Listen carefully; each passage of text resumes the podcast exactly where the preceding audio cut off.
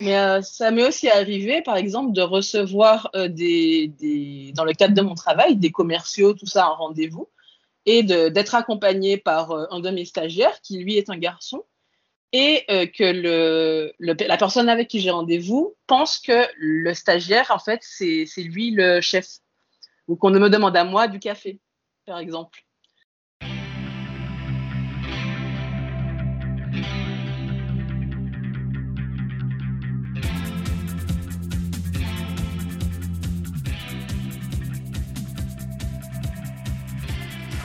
Salut tout le monde et bienvenue, vous écoutez Women Junior, un podcast créé par l'association Symbiose qui a pour but de diffuser la parole des femmes dans le milieu de l'ingénierie et des écoles d'ingénieurs.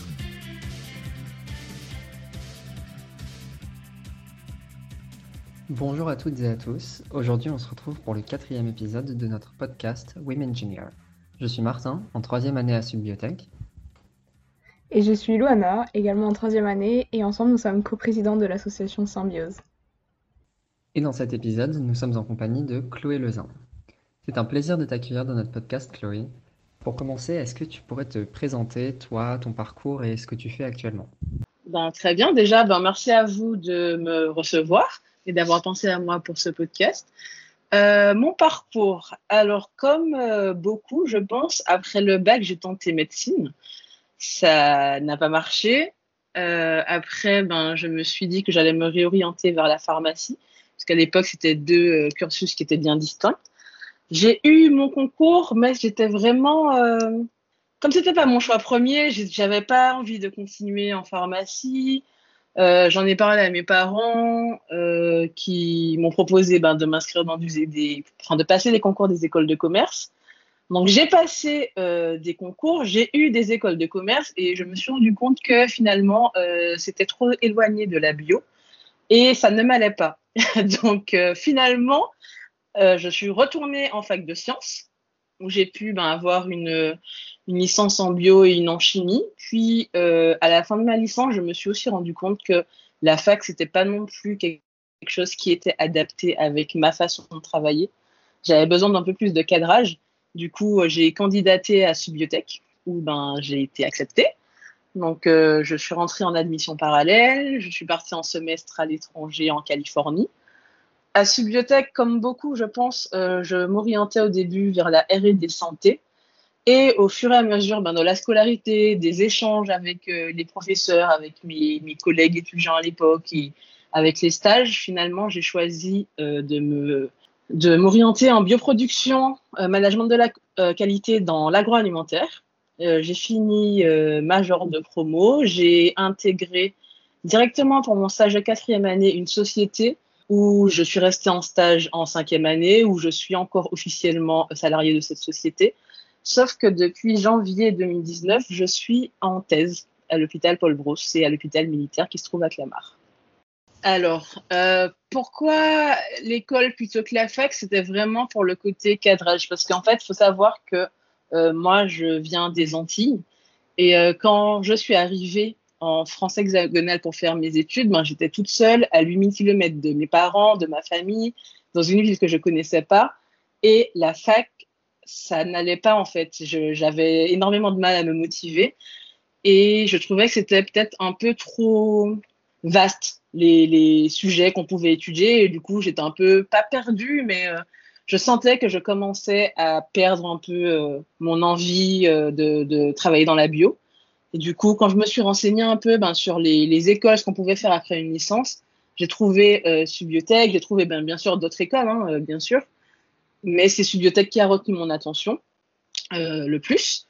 Et c'est pour ça que euh, après avoir ben, visité l'école, discuté avec Madame Fou, donc la directrice de l'école, je me suis dit ben, que ça pouvait valoir le coup. Et euh, j'ai pas du tout regretté parce que c'est vraiment, il y avait vraiment cet esprit, euh, euh, comment dire, j'étais pas perdue face à moi-même, j'étais pas perdue dans, dans, dans l'océan en étant à l'école. Il y avait le côté justement école. Comment ressens-tu le fait d'être une femme dans le milieu d'ingénieur, que ce soit pendant euh, que ça a été pendant tes études ou euh, ouais. pendant les stages, tout ça? Comment ça a impacté ta carrière de manière négative comme positive enfin, Je vois. Alors, être une femme dans le monde euh, des biotechnologies, dans le monde euh, de l'ingénierie, pendant mes études, je sais pas quelque chose sur lequel j'ai forcément, ça n'a pas forcément attiré mon attention. Alors oui, c'est une école de biotechnologie. Oui, euh, il y a 70% de filles dans la promo, mais euh, en soi, c'est pas quelque chose qui m'a marqué plus que ça. Pendant mes stages, par contre, j'ai commencé à me poser des questions. Pourquoi, lors de mes études, ma promo est composée à 70% de femmes et quand je suis en stage, euh, parce que j'ai fait des stages dans le milieu hospitalier avant de rentrer vraiment dans l'industrie. Et ça m'a vraiment marqué. Je me, suis demandé où étaient passées les femmes, en fait. Parce qu'elles sont là quand on fait des études. Je le sais, je le savais, parce que j'étais assise avec elles. Et euh, quand je suis arrivée ben, pour mes premiers stages dans le secteur hospitalier, on va dire que ça s'était inversé. J'avais l'impression qu'il y avait 30% de femmes et 70% d'hommes. Euh, une fois que je suis vraiment rentrée dans le monde industriel, je pense que c'est quelque chose qui m'a encore plus marqué que euh, j'ai eu tout de suite un poste avec euh, pas mal de responsabilités, dont le fait de devoir manager pas mal d'hommes en fait qui avaient l'âge d'être mon père le plus souvent, et c'était pas évident en tant que jeune femme d'arriver et de dire ok ben vous travaillez comme ça depuis 25 ans, mais en fait moi je vais vous apprendre que c'est pas comme ça qu'il faut faire. Donc ça a été un peu touchy au début mais euh, après, il a juste fallu ben, trouver ma place, trouver comment réagir, et enfin par rapport aux, petits commentaires qu'on pouvait me faire. Et euh, j'ai appris à pas tout prendre personnellement. Mais euh, s'il y a une fois où j'ai été désagréablement surprise, c'était mon premier congrès à Amsterdam, et la moyenne d'âge était environ 50 ans. moi, à l'époque, j'en avais 25, 26, 27. Il y avait sur 100 euh, participants, on peut dire qu'il y avait peut-être 20 femmes. Sur les 100 participants, on devait être trois personnes racisées. Et en fait, au moment où euh, on avait les petits fours et tout ça à midi, il y a un des participants du congrès qui m'a tendu sa coupe de champagne et qui m'en a demandé une autre. Et j'ai, alors que j'étais, enfin, j'avais le badge du congrès, j'avais tout en fait, et sur le coup, j'ai pas compris. Bien sûr, ben moi, j'avais de la chance parce que j'étais à ce congrès, il y avait également mon patron et lui, il a suivi la scène et c'est lui qui est intervenu. Mais euh, sur le coup, je, je, je, me suis vraiment vue, euh, enfin, je suis devenue toute blanche et tout. Je ne comprenais pas ce que. Je me dis, mais pourquoi il, à moi et pourquoi, qu'est-ce qui se passe là Mais voilà. ça m'est arrivé, c'était mon premier congrès, ça m'est arrivé une fois. Je sais, euh, maintenant, je, ça je, pense que ça ne m'arrivera plus. ouais, moi je te le souhaite. Mais euh, ça m'est aussi arrivé, par exemple, de recevoir euh, des, des, dans le cadre de mon travail, des commerciaux, tout ça, en rendez-vous, et d'être accompagné par euh, un de mes stagiaires, qui lui est un garçon, et que le, le, la personne avec qui j'ai rendez-vous pense que le stagiaire, en fait, c'est lui le chef, ou qu'on me demande à moi du café, par exemple. La première fois, c'est voilà, voilà. La première fois, c'est assez surprenant. Maintenant, c'est pas quelque chose où je me formalise. Je me dis que c'est parce que ben, je suis jeune, c'est bien. Donc mhm. euh, voilà. Après, peut-être que ma situation est un peu différente parce qu'on va dire que j'ai un. J'aime pas ce mot. je trouve que c'est pas un mot approprié, mais c'est le seul qui me vient en tête là. Mais j'ai un double entre guillemets handicap. Le fait d'être une femme et d'être noire, c'est c'est pas. Je mentirais si euh, je disais que non, il y a aucun souci. Euh, dans le monde des, de l'ingénierie ou en France euh, euh, ou dans le monde industriel, quand on est une femme racisée, je mentirais. En 2021, c'est triste, mais euh, on a encore quelques réflexions, quelques regards. Mais ce qui est bien, c'est que je suis pas si vieille que ça, mais ça fait quand même euh, cinq ans que je, je, suis en poste et je vois, je vois les choses changer, changer pardon.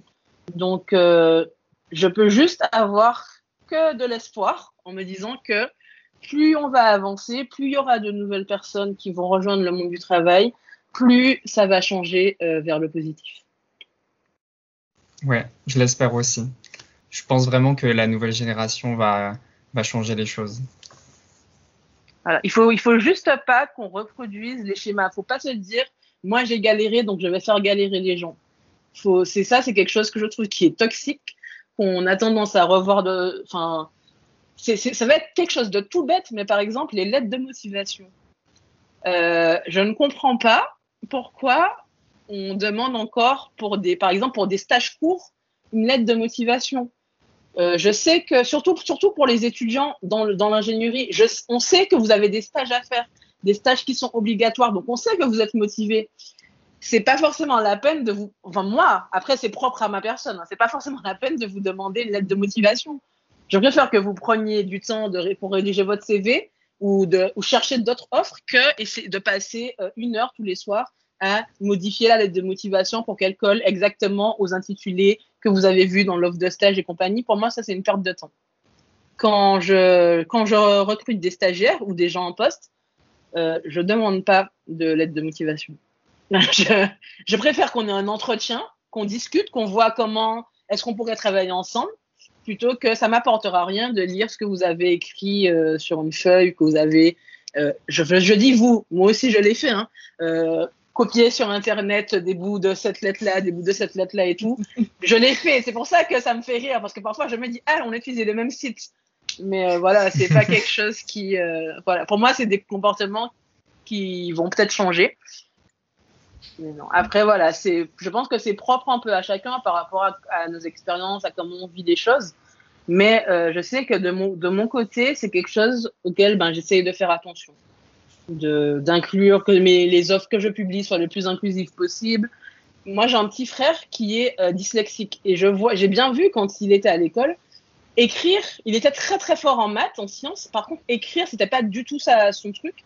Et je me dis, mhm. c'est trop facile de, de, de, rejeter des gens parce qu'il y a deux fautes d'orthographe dans une lettre de motivation. Ça ne veut pas dire que la personne, elle n'est elle pas rigoureuse.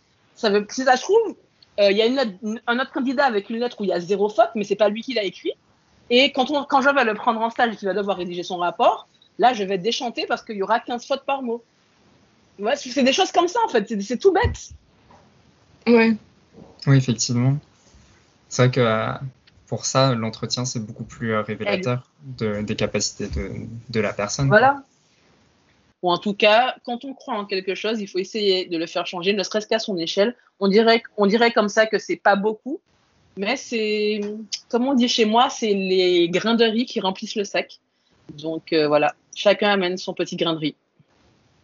Et euh, est-ce que tu penses, je rajoute une petite question euh, subsidiaire, mm-hmm. est-ce que tu penses que c'est quelque chose qui quand même est en train de changer au niveau des mentalités, tout ça, ou au contraire c'est quelque chose qu'il faut, comment dire, auquel il faut rester je pense, je pense que c'est quelque chose qui est en train de changer mais euh, qui justement, le changement arrive avec euh, nos générations. Donc, c'est nos générations qui allons se confronter à des gens qui sont déjà en poste et un peu réfractaires à, ce changement, euh, de voir des jeunes arriver, des jeunes femmes arriver, des jeunes femmes racisées euh, arriver et être, on va entre guillemets, euh, leur équivalent.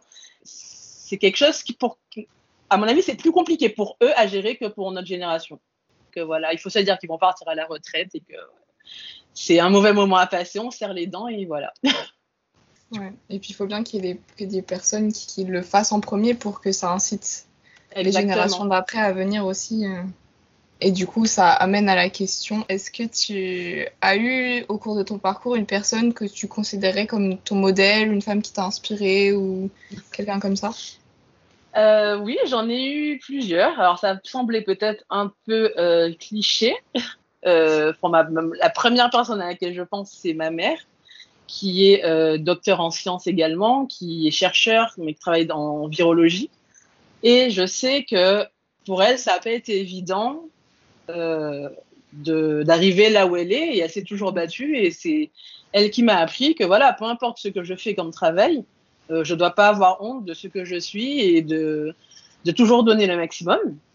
Et euh, un peu plus récemment, enfin, c'est pas tout récent non plus, elle le sait pas, donc peut-être si elle l'écoute, si elle écoute le podcast, ben peut-être qu'elle euh, l'apprendra là, mais c'est Madame euh, Feaili, Feaili, la oui. responsable de la majeure bioproduction. Euh, la première fois que j'ai eu un cours avec elle, je me suis dit, ok, quand je serai grande, grande, je serai comme Swad. donc voilà. Ouais, je comprends.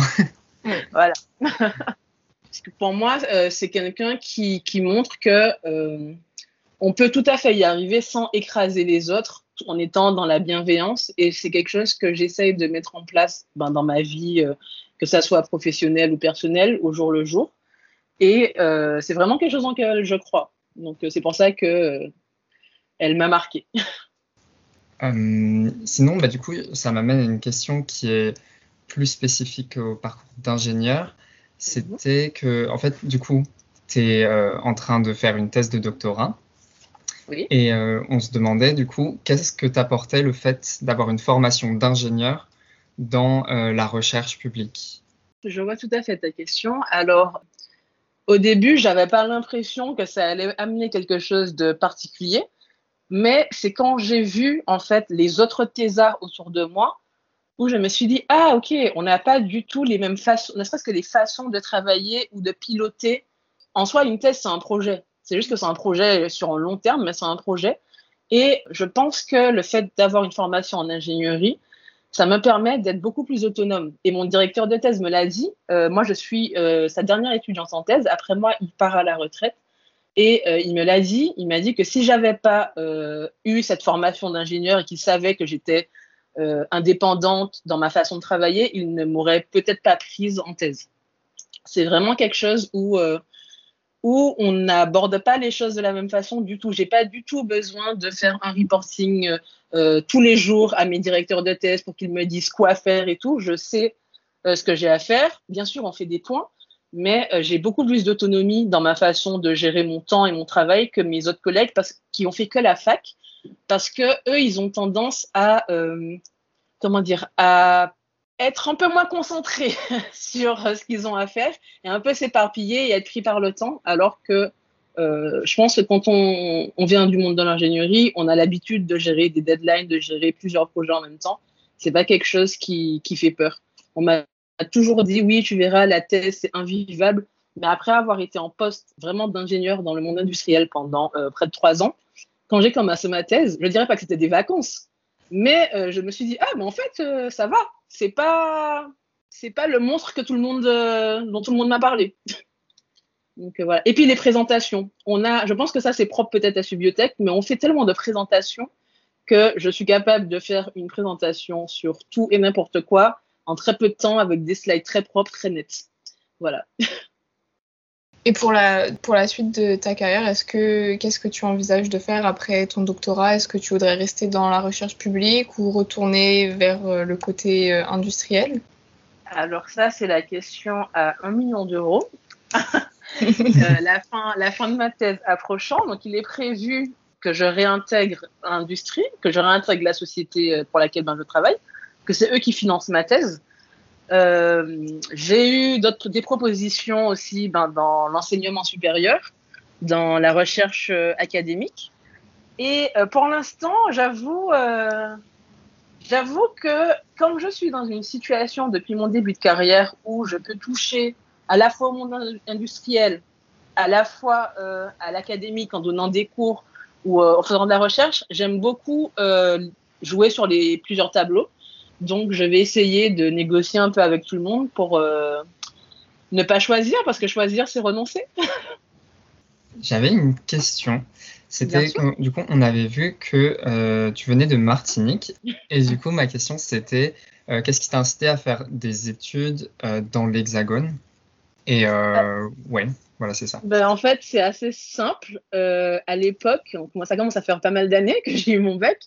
on a si on voulait continuer à faire des études, on n'avait pas 35 000 choix. Soit on faisait euh, la fac, et euh, quand je dis la fac, c'est quand on voulait faire de la bio, en fait, soit on faisait médecine, soit on faisait la fac de bio. Et en fait, on a une université aux Antilles-Guyane où la première année de médecine se faisait, chaque étudiant était dans son île, mais on avait nos cours en visioconférence et nos profs étaient le plus souvent euh, à Bordeaux ou à Paris. Une fois qu'on avait la première année, on, partait faire la deuxième année en Guadeloupe et après, tout le monde devait partir dans une fac euh, en France hexagonale. Et du coup, ben moi, ben, comme j'ai pas eu mon concours, euh, il a fallu que je, que je rebondisse. Et les, les, les, formations qui étaient proposées à l'université ne m'emballaient pas trop. Et du coup, c'est triste, je trouve, aujourd'hui, que ça soit encore le cas en 2021. Mais quand on veut faire des études, et qu'on vient des, territoires d'outre-mer, euh, 8 fois sur 10, on est obligé de, quitter nos familles, euh, notre quotidien, notre île et de venir euh, en France hexagonale. En plus, j'imagine que venir en France hexagonale quand on a, enfin, quand on connaît pas forcément et que euh, on n'a pas, enfin, je sais pas si tu avais des connaissances. Alors moi, c'est particulier parce que je suis métissée, ma mère, elle est elle est d'ici, en fait. Enfin, elle est de, à la base, elle a toujours vécu à Paris. Euh, du coup, ma grand-mère vivait à Paris, donc j'ai eu l'occasion de faire beaucoup d'allers-retours. Mais euh, venir en vacances quelque part et venir y vivre, c'est très différent. Moi, j'ai aussi la chance d'avoir des parents euh, qui financièrement pouvaient assumer que je rentre tous les ans en vacances, mais j'ai beaucoup d'amis qui, quand ils viennent, ils savent quand ils partent, quand ils partent, ils ont le bac, et quand ils partent à 17-18 ans, ils savent qu'ils ne vont pas pouvoir rentrer chez eux et voir leur famille avant d'avoir 20, 22 ans, en fait. Parce qu'il y a le coût du billet d'avion, il y a le coût du logement, il y a le coût des vêtements, parce que ben, chez nous, on n'a pas besoin de, plusieurs euh, types de vêtements, parce qu'il y a une seule saison quasiment. Donc euh, voilà, c'est plein de petites choses comme ça euh, qui sont un peu compliquées à vivre. Mais c'est pour ça que je voudrais créer Subbiotech Antilles. Donc voilà faut pas avoir peur d'avoir de l'ambition. Ça aussi, c'est quelque chose qui est important, qu'on répète pas assez souvent euh, euh, aux jeunes. Il faut avoir de l'ambition. Il faut, il faut en avoir, en fait. Euh, ce que les gens disent, c'est bien beau, mais en fait, il faut penser à soi. Si moi, quelque chose que, qui me passionne, à part, à part la biotechnologie, la bioproduction, quelque chose qui me passionne, c'est voyager. je, j'en ai... Oui, on m'a demandé pourquoi, alors que tu es en poste, que tu as un, voilà, tu as, un poste à responsabilité, tu as été diplômé d'une école d'ingénieur et tout. Pourquoi aller chercher un autre diplôme? C'est simple. J'ai de l'ambition. Le diplôme d'ingénieur, il est très bien. Il est bien, il est reconnu en France.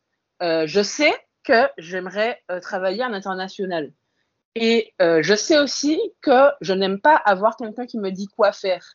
Aujourd'hui, le, le PhD, c'est un des diplômes les plus hauts dans le monde. Donc ça réduit la possibilité qu'il y ait quelqu'un au-dessus de moi qui me dise quoi faire. C'est juste pour ça que je me suis lancée dans la thèse en fait. en guise de conclusion, que dirais-tu à toi-même si tu pouvais remonter dans le temps ou que dirais-tu à une lycéenne aujourd'hui qui hésite à aller en ingénierie ou dans la science en général? Alors, euh, ce que je pourrais lui dire, c'est vraiment de ne, pas hésiter il faut euh, sauter le pas et puis euh, si ça marche pas et si finalement on découvre que ça nous plaît pas, et eh bien en fait c'est pas grave. C'est vraiment pas grave parce que c'est pas grave de se réorienter, c'est pas grave d'arrêter ses études, de les reprendre. Euh, il y a tellement, c'est tellement vaste l'ingénierie, tellement vaste les biotechnologies que je suis persuadée aujourd'hui, avec le recul que j'ai maintenant, que les étudiants vont forcément trouver quelque chose qui les, une voie en fait qui va les intéresser. Mais faut pas avoir peur ben, de, d'essayer. Il faut, faut se lancer. Euh, le monde des biotechnologies, le monde de l'ingénierie a besoin de, de son frais, de nouvelles façons de voir les choses, et puis de peut-être un peu féminiser un peu euh, tout ça. Ça peut apporter un nouveau regard. Euh, n'hésitez pas, lancez-vous. Voilà, pour nous suivre, rendez-vous sur la page Instagram women-junior et sur notre site internet womenengineer.card.co. Vous pouvez également suivre les activités de l'association Symbiose sur le compte Instagram at symbiose.subbiotech. Merci pour votre écoute et à la prochaine